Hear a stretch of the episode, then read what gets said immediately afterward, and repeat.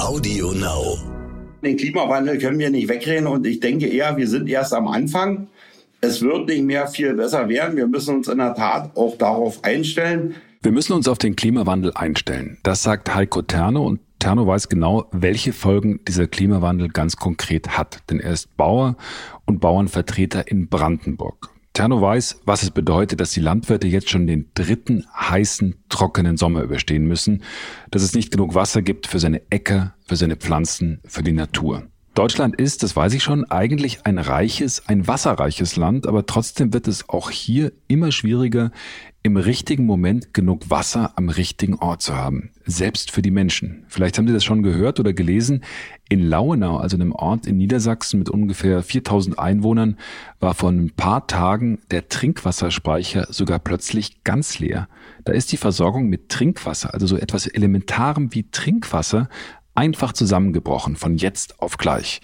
Da gibt es Erklärungen dafür. Der Verbrauch war dieses Jahr besonders hoch, weil so viele Leute in diesem Sommer zu Hause geblieben sind, weil sie ihre Pools gefüllt haben, ihre Gärten bewässert und so weiter und so fort. Und dann war es auch noch besonders trocken und der Speicher eben plötzlich leer. Ja, das ist ein Einzelfall, auch Corona geschuldet, aber eben nicht nur. In Hamburg hat der Umweltsenator erst in dieser Woche Alarm geschlagen und verkündet, dass wir hier gerade die längste Reihe von Tagen über 30 Grad erlebt haben. Ever. Der August ist bis jetzt der wärmste Monat überhaupt und 2020 das bisher wärmste Jahr seit Beginn der Wetteraufzeichnungen und die laufen immerhin jetzt auch schon seit 84 Jahren. Und in diesem Frühjahr hat es so wenig geregnet wie seit zehn Jahren nicht mehr. Klar ist also, der Kampf um Wasser wird so selbst in diesem wasserreichen Deutschland zum Gegenstand der großen Politik. Umweltministerin Svenja Schulze, vielleicht haben Sie noch nie von der gehört, aber die ist von der SPD, hat gerade angekündigt, dass sie im nächsten Jahr eine nationale Wasserstrategie vorlegen will. Da soll dann drinstehen, dass es die Strategie, wer zuerst versorgt wird, wenn das Wasser dann wirklich knapp wird. Die Verbraucher stehen da ganz klar, ganz oben, aber dann, Wer kommt dann? Die Industrie, die Landwirte? Dieser Verteilungskampf hat gerade erst begonnen, aber jetzt ist schon allen klar, es muss etwas passieren. Wir müssen uns auch hier auf den Klimawandel einstellen. Nur wie? Darüber spreche ich gleich mit Heiko Terno, dem Bauern aus Brandenburg. Ich habe Terno vor knapp zwei Jahren bei einer ganz anderen Recherche kennengelernt, als jemanden, der sehr offen ist für Neues, aber auch sehr pragmatisch denkt und dann auch noch voll auf die Zwölf formuliert. Das tut er auch diesmal, das kann ich Ihnen versprechen. Stern nachgefragt.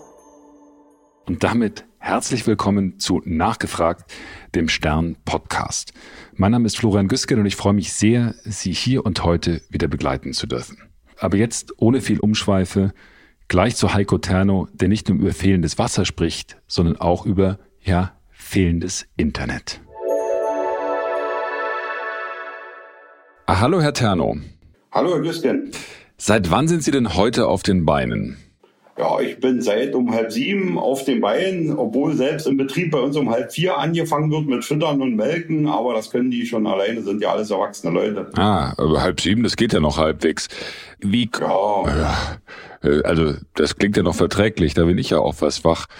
Ähm, Sie leiten das Reha-Gut Chemnitz der AWO. Das liegt da südlich von Berlin in Brandenburg zwischen Dahme und Luckau. Vielleicht können Sie mal beschreiben, was ist das für ein Gut und was bauen Sie da an und was für Tiere haben Sie? Also wir sind eine gemeinnützige GmbH, weil wir Menschen mit einer Beeinträchtigung produktionsintegriert bei uns beschäftigen. Wir bewirtschaften hier 1000 Hektar Ackerland, halten 400 Milchkühe, mit Nachzucht und bauen Kartoffeln an und veredeln die auch zu geschälten Kartoffeln, die wir dann an Catering-Unternehmen und Gaststätten in der Region hier vermarkten. Und gerade in diesem Bereich Kartoffeln sind hauptsächlich Menschen, die eine Beeinträchtigung haben, beschäftigt. Mhm. Und Sie machen aber letzten Endes bauen mehr an. Das heißt also, Sie haben auch Kühe. Ich war mal bei Ihnen vor, ich glaube, zwei Jahren habe Sie da besucht. Das war ziemlich beeindruckend. Also das heißt, Sie haben auch Milchkühe und Sie bauen auf den Feldern auch äh, Futtermittel an, ne? Ja, genau. Also wir äh, haben rund 700 Rinder, davon sind 400 melkende Kühe. Und äh, das ist ein wichtiges äh, Standbein von uns. Und die Futterproduktion bewältigen wir selbst vor Ort. Wir bauen halt Mais an, Luzerne, Ackergras für die Grundfutterversorgung, aber auch ein Teil der Getreideernte wird eingelagert und dann geschrotet und als Kraftfutter verwendet. Wir haben auch noch viele Kleintiere, also Gänse, Hühner, Schweine, weil wir hier auch ein, so Ferien- und Freizeitzentrum haben, immer Kinder hier haben. Und denen wollen wir halt zeigen, wie Landwirtschaft funktioniert. Und deswegen haben wir fast alle Tierarten bei uns hier auf dem Hof vertreten. Hm. Wie Landwirtschaft funktioniert, das ist ein gutes Stichwort. Also das große Thema ist ja dieses Jahr wieder die Trockenheit. Ähm, der Bauernverband hat diese Woche beklagt, dass die Ernte jetzt das dritte Jahr in Folge eingebrochen ist, vor allem wegen der langen Trockenphasen. Um rund fünf Prozent sei die Getreideernte hinter dem Durchschnitt der Jahre 2015 bis 2019 zurückgeblieben. Wie war das denn bei Ihnen? Wie erleben Sie diese Trockenheit? Ja, es, ich kann das so bestätigen. Muss ja dabei bedenken, dass diese, äh, diese Prozentzahl auf einem niedrigen Niveau ist, weil ich von diesen fünf Jahren, die wir jetzt betrachten, ja schon drei Dürrejahre mit bei habe. Wenn man mal zurückgeht und den zehnjährigen Durchschnitt nimmt, dann sieht's noch dramatischer aus.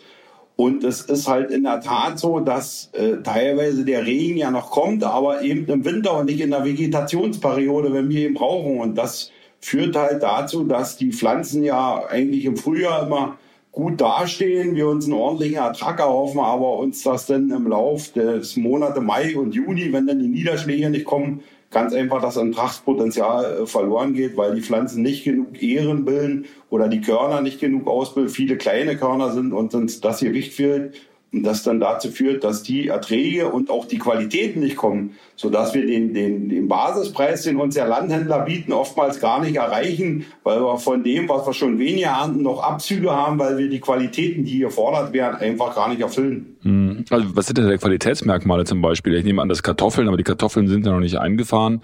Nee, nee, wir haben auch bei dem Brotgetreide haben wir Anforderungen hinsichtlich Hektolitergewicht zu erfüllen. Und wenn man viele kleine Körner hat, dann kommt man praktisch nicht auf dieses entsprechende Hektolitergewicht. Oder wenn man jetzt Weizen anbaut, dann sind äh, Eiweißgehalte zu erfüllen und sowas. Und die kommen einfach nicht, wenn keine Niederschläge sind. Mhm. Und wie ist denn die Ernte dieses Jahr jetzt ausgefallen, auch im Vergleich zu den Vorjahren?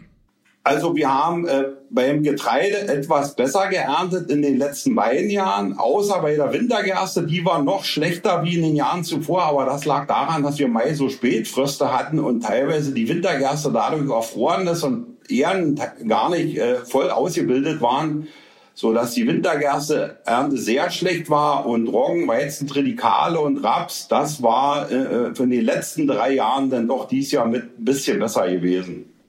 Was für, also wie haben Sie denn diesen, dieses Jahr jetzt erlebt? Also ich erinnere mich 2018, da waren Sie ja auch stärker in der Presse. Da war ja das Gebiet, in dem Sie leben, die Lausitz dann auch tatsächlich eines der, der Krisengebiete, hieß es damals. Und Sie haben damals gesagt, die Natur lässt uns am langen Arm verhungern. Das war ein starkes Statement. Wie war das denn jetzt dieses Jahr? Wie haben Sie das erlebt? Ja, also es kam in diesem Jahr etwas mehr Niederschläge als wie in den beiden Jahren zuvor aber doch regional sehr unterschiedlich. Selbst innerhalb auf unserer Betriebsfläche haben wir Flächen gehabt, da hatten wir manchmal 10, 20 Liter Regen und dann hatten wir Teile des Betriebes, die ein bisschen weiter waren, da hat es gar nicht geregnet. Also es war wirklich manchmal von Dorf zu Dorf verschieden, weil die Niederschläge so punktuell gekommen sind, dass es total unterschiedlich ist. Und selbst auch in der Erntebilanz, wenn wir sagen, äh, äh, teilweise haben wir Betriebe, die haben eine sehr gute Ernte gehabt, aber teilweise haben wir Betriebe, die sagen, Mensch, was sprecht ihr denn hier von einer durchschnittlichen Ernte? Wir haben so schlecht geerntet wie noch nie. Also wirklich total unterschiedlich und wir können gar kein repräsentatives Bild mehr nach außen vermitteln, um allen äh, Bauern gerecht zu werden. Äh, guckt man so auf die Deutschlandkarte, herrscht in Ihrer Region ja sowas wie akuter Trockenstress. Der Boden kriegt zu wenig Wasser. Es heißt ja auch, die Böden würden kaputt gehen jetzt durch die, sagen wir mal, äh, längerfristige und langanhaltende äh, Dürre beziehungsweise das Aus, Ausbleiben von regelmäßigem Regen. Wie sehen Sie das und wie stellen Sie das fest? Ja, das ist in der Tat so. Durch die Trockenheit wird natürlich das Ackern immer schwieriger. Die Böen, äh, die leichten Böen zerfallen wie Asche und die bisschen besseren Böen, die werden knochenhart und sind wirklich schwer zu bearbeiten. Aber hier spielt nicht nur das Klima eine Rolle, sondern teilweise ist das auch hausgemacht durch die, zum Beispiel die neue Düngeverordnung. Wir als Bauern sind ja immer bestrebt, einen Humusaufbau zu erreichen, weil der Humus letztendlich in den Trockenperioden das Wasser hält im Boden. Und mit dem Maßgaben dieser neue Düngeverordnung, dass wir nicht mehr die Gülle ausbringen dürfen im Sommer und stark reglementiert sind, überhaupt bei den Mengen, die wir ausbringen dürfen, so dass es gar nicht mehr darum geht, letztendlich die Pflanzenernährung äh, ist so schon gefährdet, aber auch der Humusaufbau der notwendig ist, den wir nur erreichen durch Zuführung von organischer Masse wie Stallmist oder Gülle, der ist uns so genommen worden, dass per Gesetzgeber noch diese, diese, diese Maßnahmen, um so eine Dürre abzufedern, äh, uns das Werkzeug aus der Hand genommen wurde. Mhm. Also, soweit ich weiß, geht es ja da auch um den Nitratgehalt im Boden, der durch diese Dürreverordnung auch reduziert werden soll, oder nicht? Ja, aber wissen Sie, die Trinkwasser, diese, diese Messstellen, wo das Nitrat gemessen wird, die sind ja so tief, die haben ja mit der aktuellen Bewirtschaftung gar nichts mehr zu tun. Das, was da unten gemessen wurde, das ist ja von Jahrzehnten her. Also das ist ja 20, 30 Jahre alt, was da unten ankommt.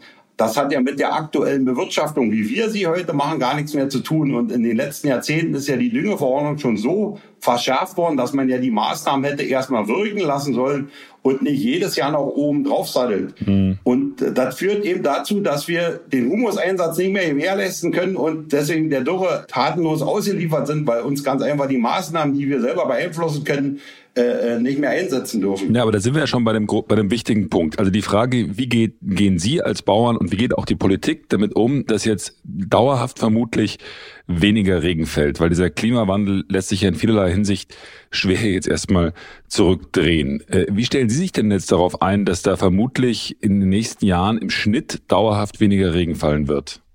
Also das ist in der Tat so. Den Klimawandel können wir nicht wegreden und ich denke eher, wir sind erst am Anfang es wird nicht mehr viel besser werden. Wir müssen uns in der Tat auch darauf einstellen. Ich sprach es ja schon eingangs an, wir müssen uns wehren gegen die Düngeverordnung, damit wir wirklich mit dem Humusaufbau gegenhalten können, um das Wasser, wenn es mal kommt, im Boden zu halten, als erste Maßnahme. Das zweite ist, wir müssen dafür kämpfen, dass der Glyphosateinsatz erhalten bleibt, weil durch diese fluglose Bodenbearbeitung, also dass wir nicht mehr den Flug nehmen, den Boden umflügen, den Feuchten nach oben holen und die Feuchtigkeit dann sofort verdunstet, sondern dass wir wirklich die alte Pflanzendecke abspritzen mit Glyphosat und dann nur einmal den Boden bearbeiten mit einem Grobativ, um wieder auszusehen. Denn dadurch haben wir eine Möglichkeit, das bisschen Wasser, was noch da ist, im Boden zu halten. Und nur dafür brauchen wir das Glyphosat. Das ist ja nur so verteufelt, weil dann teilweise Bestände vor der Ernte abgespritzt werden. Und das will ich ja alles gar nicht gut reden. Das, das kann auch alles untersagt werden. Nee, aber, aber, aber, aber, aber, die, aber die Richtung, in die das geht, ist ja eine andere. Dass man sagt, Glyphosat gilt nicht als Heilsbringer, sondern äh, wird eher der Gebrauch von Glyphosat äh, eher schwerer gemacht in Europa zumindest, als es bisher geplant ist. Ja, ja, und das, das ist nur eine Lobby. Selbst die Wissenschaft sagt, äh, weist dem nach diese Unbedenklichkeit des Glyphosateinsatzes zur Herbstbestellung, weil es ja mit dem Produkt, was nachher im nächsten Jahr Zeug wird, überhaupt gar nicht in Verbindung kommt. Und ging es ja nur, dass ich die alte Pflanzendecke, das Fremdgetreide, was sich noch auf dem Feld befindet, damit äh, bekämpfen kann um den Boden nicht zu wenden, sondern nur einmal tief zu grubbern und sofort wieder drauf zu bestellen, um das bisschen Wasser im Boden zu halten. Von daher halte ich das auch als wichtige Maßnahme, um dem Klimawandel zu begegnen. Hm. Wobei, und das muss wo, ich halt wo, anbringen, dieses Argument, wenn ich befragt werde, wie bereiten wir uns auf den Klimawandel vor. Hm. Weil das ist eine ganz wichtige Maßnahme. Wobei gesagt Wenn wir verdammt werden, wieder den Flug aus der Erde zu holen, dann ist das ein bisschen Wasser. Wenn ich den Boden umflüge, 20 Zentimeter tief die feuchte Erde nach oben hole, dann das Wasser ist ja innerhalb von zwei Tagen weg. Und dann ist im Boden gar nichts mehr. Wobei gesagt werden muss, dass die Frage, wie Glyphosat wirkt, auch wissenschaftlich und gesundheitlich komplett umstritten ist. Es gab, wenn ich mich recht, recht entsinne, in den USA jetzt erste Urteile, wobei er auch Glyphosat-Klägern Entschädigungen zugesprochen hat. Aber der wissenschaftliche Bestand oder die, wissenschaftliche Erkenntnis, wie sehr Glyphosat schadet oder auch nicht, ist noch hoch umstritten. Das sei jetzt hier nochmal vermerkt, weil äh, das ist nicht ja, ganz eindeutig bisher. Wo, wobei man mal sagen muss, ich war ja selbst in Texas gewesen, wie die Amis damit rumsauen. Die haben ja dann teilweise diese gentechnisch veränderten Pflanzen, die dann äh, Roundup resistent sind und dann jauchen die das da mit dem Flugzeug rauf und so eine ungenaue Ausbringung und halten sich nicht an, an Ausbringungsmengen und so. Das, dadurch, dass die Amis damit so rumsauern, haben wir hier die Probleme. Sonst wäre das vielleicht alles ein bisschen einfacher, weil in Deutschland ist ja sehr streng reglementiert, wer darf ausbringen, wie viel darf ich ausbringen. Die Technik muss zum TÜV.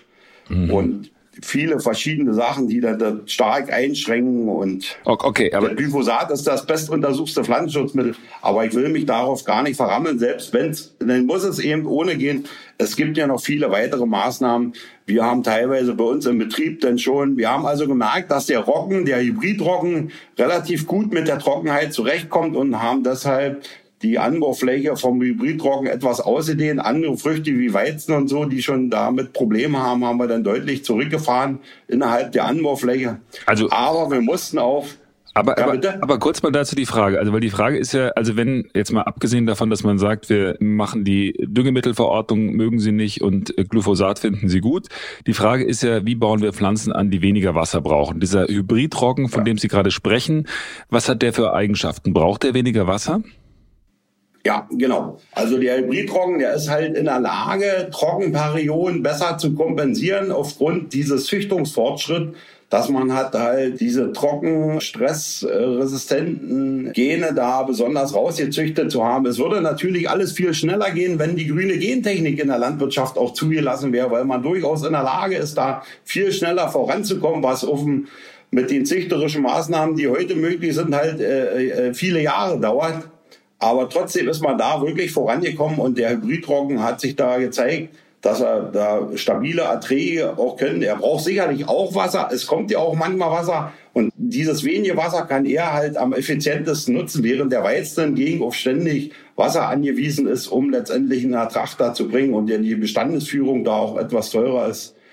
Und bei den Futterpflanzen ist es halt so, dass wir eben, die Erträge gehen wirklich zurück und wir mussten halt die äh, Futteranbaufläche ausdehnen, um sicherzustellen, dass wir unsere 700 Rinder äh, wirklich übers Jahr sicher versorgen können, was eben dazu führt, dass wir weniger Marktfrüchte anbauen können und dadurch eben weniger Einnahmen haben aus der Pflanzenproduktion und das über den Milchpreis aber nicht wettgemacht wird. Also mhm. zu den Milchpreis können wir eigentlich nicht produzieren. Wir äh, sind den ganzen Tag fleißig und wir haben äh, früh mehr Geld wie abends und ich weiß nicht, warum die Gesellschaft nicht in der Lage ist, da uns 40 Cent Milchgeld äh, zukommen zu lassen. Ich verstehe es wirklich nicht. Wenn heute ein Bauer 150 Menschen ernährt, dann müssen doch die 150 Menschen in der Lage sein, den, den Bauern zu bezahlen. Hm, hm, hm. Das heißt, äh, also das ist sehr ärgerlich. Ein, ein, ein, der Milchpreis ist für Sie auch ein Problem. Der müsste höher sein, Ihres, Ihres Erachtens. Ja, also wir bekommen aktuell 31 Cent und für den hohen Aufwand, den wir betreiben, bei der Trockenheit das Futter zu erwirtschaften, sind über 31 Cent sind hier die Kosten nicht gedeckt. Hm. Aber jetzt nochmal die Frage. Wissen Sie, wir sind ja in dieser arbeitsteiligen Gesellschaft und wenn meine Leute früh oder um halb vier in den Stall gehen und arbeiten, dann muss ich doch in der Lage sein, die ordentlich zu bezahlen. Ich meine, die kriegen keinen Mindestlohn, die bekommen etwas mehr wie ein Mindestlohn, aber trotzdem nach meinem dafür halt nicht genug, um Teilhabe am Leben in unserer Gesellschaft da zu ermöglichen. Aber jetzt nochmal die, die Fragestellung, also wie man, wie man letzten Endes die Art der Pflanzen umstellen kann, was das bringen kann, die, die man anbaut. Also Sie haben ja gesagt vorhin, dass Sie Luzerne anbauen. Die sind ja, soweit ich das verstehe, ja. das sind Futterpflanzen, die ja schon relativ wenig Wasser brauchen, ne? also weniger auf jeden Fall als etwa Klee. Ist das richtig? Na, der große Vorteil ist bei der Luzerne, dass die Wurzeln relativ tief in die Erde gehen und damit noch in der Lage sind, Wasser aus tieferen Bodenschichten zu holen, als beispielsweise der Klee, weil die Luzerne-Wurzeln 10 bis 12 Meter wirklich in die Erde gehen und ich die Pflanze ja auch mehrjährig nutze und diese Trockentoleranz von Jahr zu Jahr besser wird, weil sich ja die Wurzeln immer weiterentwickeln und wir produzieren ja unsere Milch heutzutage GVO-frei. Das ist ein Programm der Molkerei. Da bekommen wir auch ein Cent mehr. Also GVO heißt gentechnisch veränderte Organismen. Wir setzen kein Soja ein, sondern versuchen das mit einheimischen Eiweißpflanzen. Und von daher ist die Luzerne dadurch noch attraktiv, weil sie relativ aufgrund der natürlichen äh, weil es eine Leguminose ist, äh, viel Eiweiß in der Ration schon selber mit einbringt, als wie zum Beispiel jetzt Ackergras. Hm. Aber erklären Sie mir mal, die äh, Luzerne ist ja jetzt was, was jetzt nicht gentechnisch verändert werden muss und trotzdem äh, auch bei, bei weniger Wasser einen relativ hohen Ertrag bringt. Warum sagen Sie, müsste man, müsste man die gentechnisch modifizierten oder die Möglichkeit, Pflanzen gentechnisch zu modifizieren, ausweiten? Weil das ist ja ein hoch umstrittenes also Thema die Luzerne ist ja eine Futterpflanze und die kann ich ja nur einsetzen, weil ich Milchvieh halte. Aber es gibt ja gar nicht mehr viele Milchviehhalter. Wir haben ja viele Ackerbauern und die brauchen halt Getreidepflanzen. Und da wäre die Gentechnik, um die Pflanzen trockenheitstoleranter, schneller hinzubekommen, die Gentechnik da ein großer Fortschritt irgendwann werden wir uns diesen Ding auch nicht mehr verschließen müssen, weil auf der ganzen Welt wird es ja gemacht. Nur in Deutschland ist man da noch so zurückhaltend. Die weiße Gentechnik in der Medizin, das finden alle toll, nicht? Und bei der Landwirtschaft alle haben sie alle Angst, hier Wunder, was da passieren kann. Mhm, weil die Eingriffe in die Natur ja möglicherweise auch massiv sein können. Gibt's denn, es gibt doch Versuchsprojekte, ja. wo man sagt, man versucht jetzt unterschiedliche Getreidesorten auf äh, die äh, zu testen, wie produktiv die sein können, auch bei weniger Wasser. Also solche Versuche und solche Versuche da was zu finden, was besser passt, die gibt's doch. Ja, auf alle Fälle. Aber mit der Gentechnik kommen wir ja viel schneller voran, weil Sie müssen aber mal bedenken, wir haben nur einmal im Jahr die Möglichkeit, unsere Produktionstechnik zu überprüfen und das ist bei der Ernte. Und durch der Gentechnik kommt man da eben viel schneller voran, weil ich brauche ja Jahrzehnte, ehe ich so eine Sorten dann mit Sicherheit sagen kann, ja, die ist tolerant, weil selbst mit den Maßnahmen, die ich in dieses Jahr mache, die zum guten Ertrag führen, die können ja nächsten Jahr bei einer anderen Witterung schon total verkehrt sein. Hm. Und deshalb ist es immer so schwierig, aufgrund der langen Zeiten, denn eben sicher zu sagen, ja, hier haben wir jetzt ein ordentliches Produkt. Aber sagen Sie, also auch durch die äh, veränderten Witter Witterungsverhältnisse, ist es doch so, dass die Zeit, in der die Pflanzen wachsen können, also zwischen Frühling und Herbst, verlängert wird. Also ich glaube, im Durchschnitt um 12, 13 Tage. Hilft das gar nichts, was die Produktivität betrifft? Ja, in gewissem Maße schon, weil ja äh, wir sind ja in der Lage, durch Zwischenfruchtanbau zum Beispiel äh, mehrere Ernten in einem Jahr äh, äh hinzubekommen. Und das das wird dadurch schon erleichtert. Also wir können zum Beispiel nach der Ernte der Wintergerste, die an Frühräumen das Getreide ist, auf dieser Fläche nochmal Weidelgras anbauen, was wir dann im Herbst noch einmal zur Ernte bringen. Und teilweise wird sogar nach der Wintergerste nochmal Mais angebaut. Das gibt halt Sorten, die schnell reifen. Und das bekommt man heute sicherer hin als wie noch vor zehn Jahren. Das ist in der Tat so. Mhm. Und gibt es nicht andere Methoden, auch den Acker auch mit weniger Wasser dann tatsächlich sinnvoller zu nutzen? Also durch, sagen wir mal, Mischanbau, dass man sagt, man baut beispielsweise Bäume dazwischen, die auch Schatten spenden, sodass dann in, in dem Feld äh, mehr Wasser drin ist. Ist das, also ich meine, es gibt Vorschläge, glaube ich, vom BUND, äh, sowas zu machen. Ist das Quatsch oder ist das also in der Praxis oder halten Sie das nicht, halten Sie das für sinnvoll? Also das sind ja äh, Agroforstsysteme. Das ist durchaus eine Alternative. Aber selbst hier sind dann wieder bürokratische Hürden eher ein Problem. Weil wenn ich diese Streifen anlege aus Erlen, Wein oder Pappeln zum Beispiel, dann werden diese Streifen ja 20 Jahre lang forstlich äh, genutzt.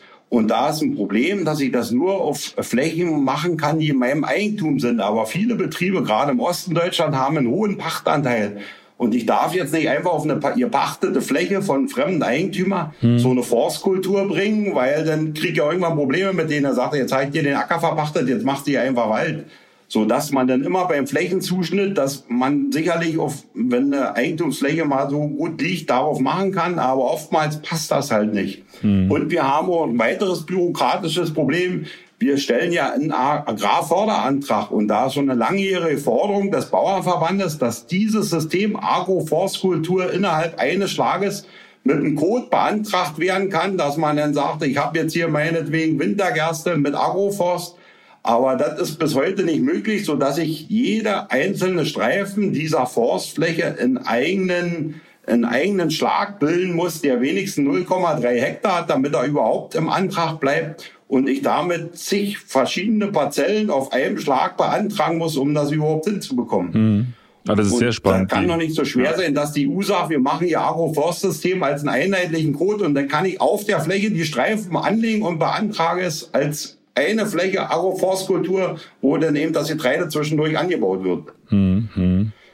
Das heißt, das sind viele hausgemachte Probleme, die das ein bisschen erschweren noch.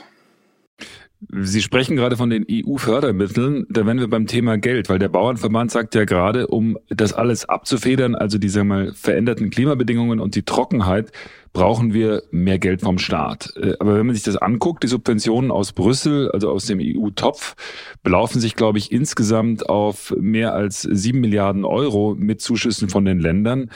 Also man kann schon die Frage stellen, liegt es dann wirklich am Geld oder wird das Geld derzeit einfach nicht sinnvoll investiert, um äh, die Auswirkungen auch des Klimawandels abzufedern? Der eigentliche Jammer ist ja, dass wir überhaupt auf dieses Geld angewiesen sind. Für mich persönlich, mir wäre es doch am liebsten, wenn wir vernünftige Erzeugerpreise bekommen und ich von meinen Produkten leben kann. Denn die letztendlich diese äh, EU-Mittel, die führen ja nur dazu, dass die Lebensmittelpreise äh, gestützt werden. Das bekommt ja nicht der Bauer, das wird ja durchgereicht, weil wir sonst gar nicht zu diesen Kosten produzieren könnten. Es wird am Ende ja der Verbraucher subventioniert. Mhm. Und äh, ich bin zwar auch Vizepräsident in Brandenburg hier beim Bauernverband, aber ich plädiere immer dafür, dass wir kostendeckende Preise brauchen, damit wir als Betriebe stabil sind, dann überstehen wir auch mal so eine Dürrezeit. Denn die sind immer Jammere nach Dürrehilfe und Geld und Zuschüsse zu mehreren Gefahrenversicherungen und sowas. Das ist eigentlich nicht das, wofür mein Herz so schlägt. Hm. Wenn das wir 40 Cent Milchbeld bekommen könnten, dann wäre ich geholfen, dann kann ich das alles aushalten. Das heißt, Sie sind für weniger Subventionen? Ich bin eher für weniger Subventionen und, und kostendeckende Erzeugerpreise. Da muss doch heutzutage diese Wirtschaft in der Lage sein, ordentlich die Lebensmittel zu bezahlen, damit die Bauern, die ja Teil der Gesellschaft sind, ordentlich leben können. Und das macht letztendlich für den einzelnen Betroffenen gar nicht viel aus. Hm, hm, Sogar sind ja die Leute inzwischen dazu bereit. Das große Problem ist ja, dass der Lebensmitteleinzelhandel im Monopol liegt, dass nur vier große in Deutschland 80 Prozent der Lebensmittel vermarkten und die letztendlich immer denken, wenn sie die Leute Geiz ist geil in den Laden holen, da sich noch mit schmücken. Und das muss verböhnt werden, dass die Milch verramscht wird, genauso wie Pinkeln im Park, damit da mal Ruhe reinkommt. Naja, und teilweise sind ja die Menschen bereit, auch mehr zu bezahlen, wenn es dann beim Bauer ankommt. Aber das kriegt ja der andere nicht gewährleistet. Gucken Sie doch mal die zehn reichsten Deutschen an. Da sitzen Aldi, Lidl, Theo Müller. Das sind nicht die Autounternehmen, das sind die ganzen Lebensmittelhändler und Erzeuger. Aber haben wir nicht gerade eine Diskussion, wo wir ohnehin über höhere Lebensmittelpreise sprechen in Bezug auf Tierwohl, wo man sagt, wenn jetzt eine möglicherweise eine Tierwohlabgabe kommt, die die Lebensmittelpreise, also jetzt die Fleischpreise noch höher macht nach der Auseinandersetzung um äh, das Fleisch von Tönnies ähm, vor ein paar Wochen. Das ist doch eine Diskussion, die sich gerade entwickelt. Haben Sie nicht das Gefühl, da tut sich was? Wissen Sie, warum es zu dieser Tierwohlabgabe kommt? Weil die immer denken, in ihren Umfragen äh, sagen die Leute immer, ja, wir sind gerne bereit, mehr auszugeben und kaufen auch und letztendlich handeln sie ganz anders im Laden. Wir brauchen eigentlich gar nicht diese Umfragen, die brauchen bloß Arm auf der Kasse drücken, gucken, was die Leute gekauft haben. Das ist doch die aktuellste Umfrage. Und weil das nicht funktioniert, kommen sie da zu ihrer Abgabe. Wir machen das ja bei uns auch. Wir lassen die Hühner draußen laufen, wir halten die Schweine auf Stroh, ein super Produkt haben wir hier im Angebot. Wenn wir nicht selber so viel davon essen würden, dann würden wir es für eine Tonne produzieren, weil die Leute einfach in den Laden rennen und den Mindeststandards vertrauen. Und das ist ja auch gar nicht schlecht. Sie können heute da, ob Edeka oder Netto, an der Frischfleischtheke, das ist alles QS-zertifiziertes Fleisch. Das ist ja kein Ramsch. Das hat auch da eine hohe Qualität. Und dass hier der Tönnies, dass sich so alle darüber aufregen, da sind doch alle selbst dran schuld. Durch die hohen Hygieneauflagen für die kleinen Schlachtereien, die wir fast in jedem Ort bei uns hatten, ist das ja alles kaputt gemacht worden, systematisch über die Jahre. Da wurden die Anforderungen hergeschraubt, da durften keine Holzbretter mehr sein, dann musste alles Plaste sein. Dann durfte in den Raum, den geschlachtet wird, keine Wurst mehr gemacht werden. Dann musste der nächste Raum gefließt werden, eine EU-Schlachtnummer und Dings. Und da haben die alle gesagt, das wird unwirtschaftlich mit meinen fünf Schweine, ich höre auf. Und jetzt auf immer regen sich alle auf, dass nur noch die Großen sind. Mensch, 100 Jahre haben die Leute das in den kleinen Läden gekauft und niemals ist einer dran gestorben und das ist doch mit Gewalt alles kaputt gemacht worden. Naja, aber es ist ja auch richtig zu sagen, man muss äh, diese Vorgaben haben, um das Tierwohl tatsächlich zu sichern. Auch mit dem Kastenstand die Diskussion, dass man sagt, die Schweine, also die Sauen dürfen nicht länger äh, in Kastenständen gehalten werden, weil das äh, Tierquälerei ist und den Tieren schadet. Das ist ja durchaus nachvollziehbar. Oder sehen Sie das anders? Ja, diese Kastenstand, äh, äh, Diskussion, das ist ja auch den Leuten suggeriert worden, dass das Schwein das ganze Jahr an dieses Kastenstand steht. Letztendlich waren es ja nur wenige Tage und teilweise ist ja bei diesen Sauenhaltern hat man das ja, hat das Schwein das ja anwählen können. Das war an diesem Kastenstand hinten eine Pendeltür. Es wurde dem Schwein freigestellt, ob es in eine Gruppe liegen möchte oder in diesem Kastenstand ihre Ruhe finden will. Und obwohl das Schwein hätte in der Gruppe liegen können, hat sie den Kastenstand angewählt und ist da reingegangen und hat sich da angelegt, weil die einfach da ihre Ruhe haben wollten. Mhm. Und dieses Kastenstandproblem ist ja jetzt eigentlich gelöst worden und selbst das halten wir alles aus. Aber ich bezweifle, dass die Mehrkosten von der Gesellschaft bezahlt werden wollen. Mhm. Die wollen bloß alle Tierwohl, nur bezahlen wollen sie es nicht. Und das geht nicht zum Nulltarif höhere Produktionskosten müssen wir einfach weitergeben, weil wir es nicht aushalten können und nicht allein das halt stemmen können. Hm. Ich kann bloß sagen, ich, ich teile die Einschätzung, dass es einen, einen totalen Widerspruch gibt zwischen dem, was wir täglich behaupten und dem, wie wir uns im Supermarkt verhalten. Das sieht man, glaube ich, wenn man auch sieht, dass die ganzen Bio Produkte auch beim Fleisch äh, machen wirklich einen ganz, ganz kleinen Teil aus von dem, was gekauft wird. Und ich glaube, das zu ändern ist sehr, sehr schwer und es ändert sich kaum. Also trotz aller gegenteiligen Behauptungen, da bin ich total bei Ihnen. Aber ähm, nochmal zurück zur, zur Frage auch mit der Trockenheit, weil für mich ist die Frage ja auch die Verantwortung der Bauern, was jetzt den Klimawandel betrifft. Wir hatten schon darüber gesprochen, dass man gesagt hat, ja, also einerseits kannst du dich darauf einstellen, dass du sagst, wenn es weniger Wasser gibt, dann baut man andere Pflanzen an. Eine andere Möglichkeit wäre ja, und das möchte ja der Bauernverband, wenn Sie Vizepräsident sind in Brandenburg, sind Sie da wahrscheinlich auch dafür, dass mehr beregnet wird. Wie machen Sie das denn mit Beregnung bei Ihnen auf dem Gut? Beregnen Sie? Also wir haben in der Tat wirklich ein Erbe aus DDR-Zeiten. Hier war ja mal ein volksenges Gut, aus dem noch drei Tiefbrunnen zur Verfügung stehen für eine Bewässerung. Aber wir sind wirklich daran interessiert, dieses Wasser auch effizient einzusetzen. Also was wir eben nicht machen, ist bei so einem Wetter wie heute, bei 35 Grad, die Pflanzen zu beregnen, sondern also wir haben große Kreisregner, die die Flächen von oben bewässern. Die setzen wir auch hauptsächlich ein, um die Futtergrundlage für unsere Tiere zu sichern, auch zum Beispiel auf der auf den äh, Futterflächen wie jetzt äh, Ackergras, Luzerne und hauptsächlich auch im Silomais, weil es am effizientesten ist. Aber das machen wir wirklich nur an Tagen, wo es bedeckt ist oder nachts oder mhm. selbst wenn mal so ein Nieselregen ist, an den Tagen ist es natürlich am effizientesten. Und in den Kartoffeln legen wir praktisch schon beim Anlegen der Kartoffelfelder im Frühjahr so einen Gießschlauch mit aus, sodass die Kartoffelflächen am Damm bewässert werden. Das hat den Vorteil, dass ich nicht die ganzen Pflanzen von oben nass mache, weil das ist ja auch Stress für so eine Pflanze, wenn ich bei über 30 Grad da 5 Grad kaltes Wasser aus der Tiefe darauf plempere. Mhm. Und ich spare noch Pflanzenschutz ein, weil das Kraut einfach trocken bleibt. Und die Verdunstung ist auch noch geringer, weil ich das Wasser unter das Kartoffelkraut an den Damm gebe so dass wir wirklich da äh, äh, bestrebt sind, diese zusätzliche Wasser effizient zu nutzen. Mhm. Was, was mich natürlich immer aufregt, ist, dass Kollegen denn hier im Frühjahr da noch Roggen beregnen oder sowas, was eigentlich unwirtschaftlich ist und dadurch eben die Beregnung auch noch äh, äh an Akzeptanz halt äh, verliert. Hm. Die, die Beregnung kostet Sie aber zusätzlich natürlich Geld. Spüren Sie das wirtschaftlich, das zusätzliche Wasser, was Sie da brauchen? Ja, auf alle Fälle. Also diese, diese Tiefbrunnen, die werden ja mit elektrischen Unterwasserpumpen angetrieben. Und wenn wir hier beregnen, haben wir in den Beregnungsmonaten haben wir zwischen 5.000 und 6.000 Euro mehr Strom nur für das Bereitstellen des Wassers.